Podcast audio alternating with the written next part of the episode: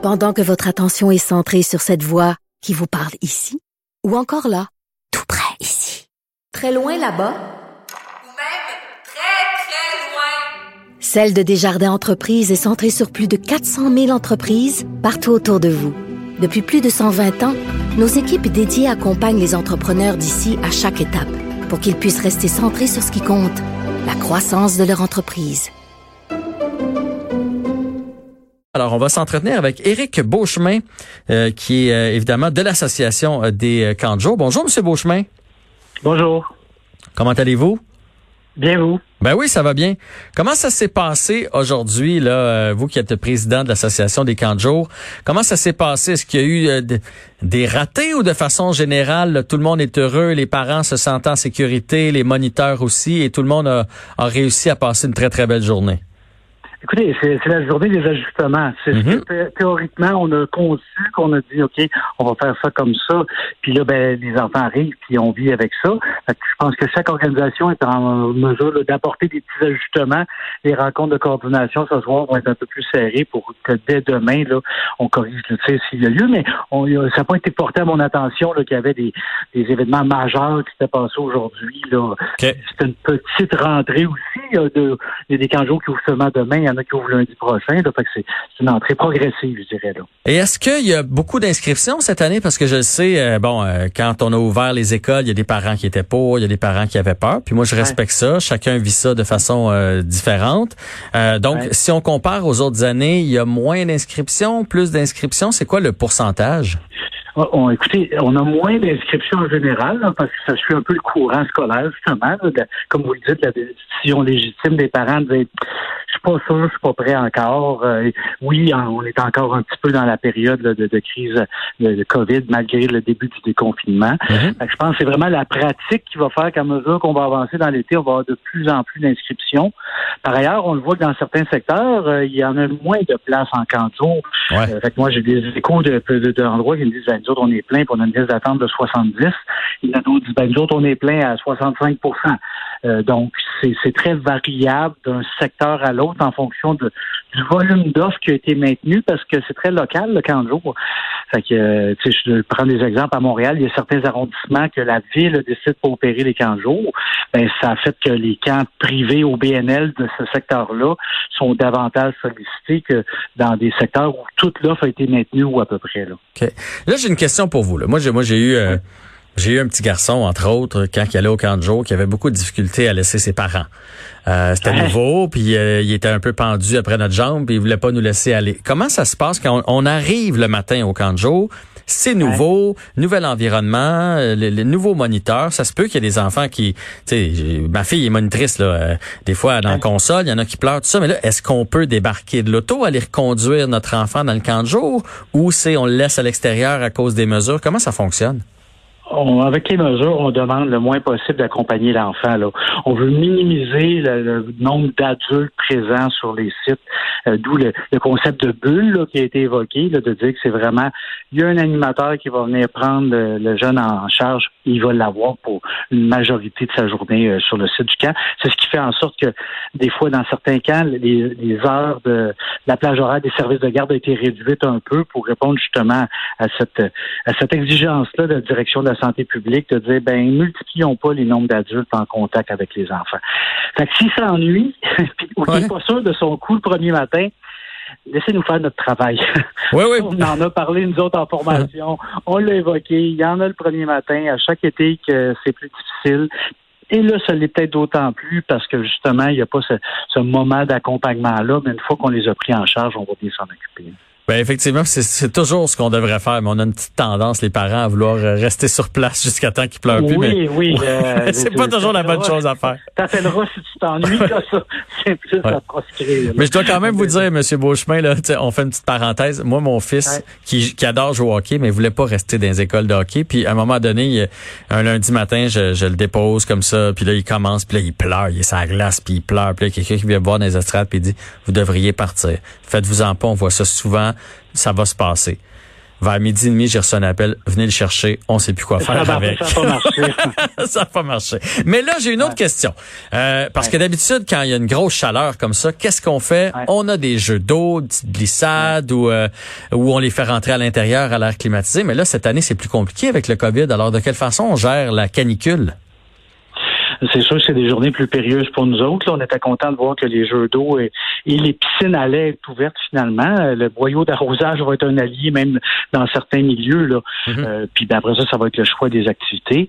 Par ailleurs, euh, un peu comme on avait on l'avait évoqué dans les scénarisations, de dire ben les activités sont majoritairement à l'extérieur, sauf en cas de pluie, ben la canicule devient un petit peu un, cas à gérer comme celui-là. Euh, on, suit le groupe, puis si on voit que vraiment là ils sont à, bout de limite, on peut aller passer un moment à l'intérieur euh, plus au frais. D'autant plus qu'il y a eu une ouverture à ce chapitre-là dans les mesures là, la semaine dernière, fait que ça nous donne un petit peu d'air frais, je dirais. OK. Et euh, dans, dans le même ordre d'idée, parce que là, aujourd'hui, on entre, oui, euh, dans les camps de jour, puis c'est canicule, fait que ça amène euh, ça amène quelques contraintes, mais euh, pendant l'été, il va y avoir des journées de pluie. Puis pour avoir, j'ai été moniteur dans les camps de jour, comme je vous dis, mes enfants l'ont fréquenté, ma fille est là aussi. Euh, Ouais. La plupart du temps, on est à l'extérieur, on fait plein d'activités. Mais on va faire quoi quand il va pleuvoir pour rentrer tous ces gens-là à l'intérieur, tous ces jeunes-là, puis respecter la distance? Ben, C'était ça le grand enjeu. C'est pour ça, entre autres, qu'on a fait appel au support du, du, du- du ministère de l'Éducation, nous autres, pour dire on est prêts à jouer le jeu dans les règles qui ont été mises en place, mais on devra avoir accès à davantage de locaux. Et c'est ce qui est, c'est ce qui arrive. On a eu des sous justement pour louer davantage de locaux, euh, se procurer des chapiteaux, donc générer de l'espace intérieur ou protégé supplémentaire. Puis ça a eu aussi un impact, oui, sur la réduction des capacités d'accueil, même Mhm. sur la fermeture de certains milieux. Là. Il y a des milieux qui n'avaient pas de plateau extérieur. Ils ont été obligés d'annoncer qu'ils ne se lançaient pas dans l'aventure cet été. là. Bien sûr. Puis là, parlant de, de coûts, parce que ça, je l'ai entendu souvent dans mon entourage, tout le monde a dit, il va y avoir moins de jeunes, moins de places, plus de moniteurs par enfant. Ils vont sûrement nous refiler la facture. Fait que, est-ce que ça coûte plus cher cette année, envoyer son enfant dans les camps de jour? Non. Non, les prix sont restés sensiblement les mêmes? Ben, euh, la hausse du coût de la vie normale là, euh, dans le traitement, mais justement, c'est pour ça, nous autres, qu'on voulait pas refiler les. Nous autres, on voulait que le- les camps demeurent accessibles à tous les enfants du Québec. Là. C'est pas une affaire de ceux qui ont de l'argent. Mhm. C'est une affaire que tous les enfants avaient besoin de ce moment de resocialisation-là, plus que jamais peut-être cette année. Là. Euh, je suis sûr qu'il y en a qui. Ça va être la première journée où on va avoir profité d'une vie de groupe depuis euh, le 15 mars dernier. Donc, il fallait maintenir ça accessible. Fait qu'il n'y a aucun mouvement de hausse des prix ou de facturation supplémentaire qui a été constaté. Il y a quelques quelques milieux, on a vu que pour euh, un service de garde, ben il avait dit ben il va falloir qu'on engage quelqu'un de plus.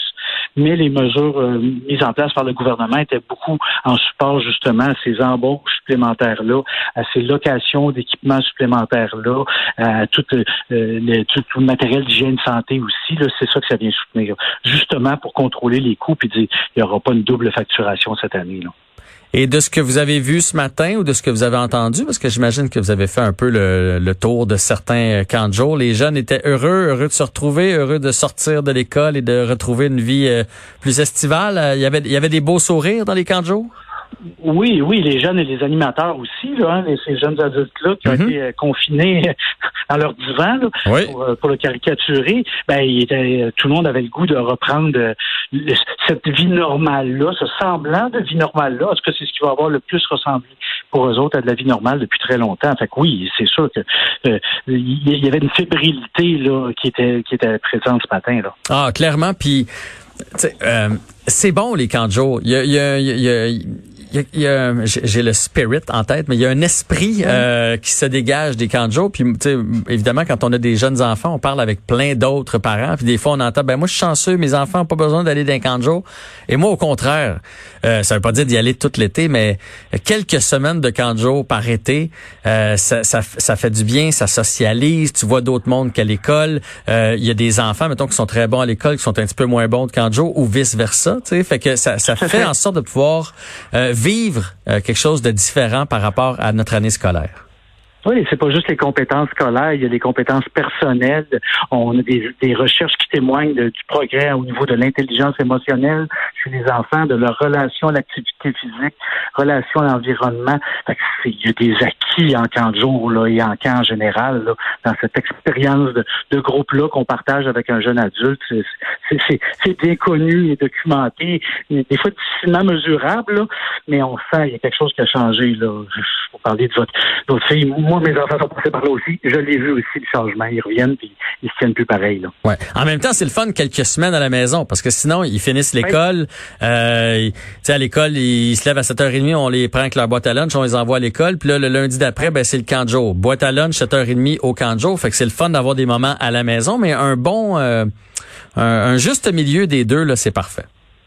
Oui, puis l'offre est tellement variée en camp de jour. Il y a tellement de possibilités de, de types de programmes que oui, on peut on peut magasiner un peu puis on va trouver vraiment chaussure à son pied. Là. Oui, puis c'est peut-être là que nos enfants vont trouver leur passion. Moi, ma fille a commencé à faire de la gymnastique euh, dans un camp de jour et elle en a fait pendant sept ans après. Fait que, euh, comme quoi, ça peut être très formateur.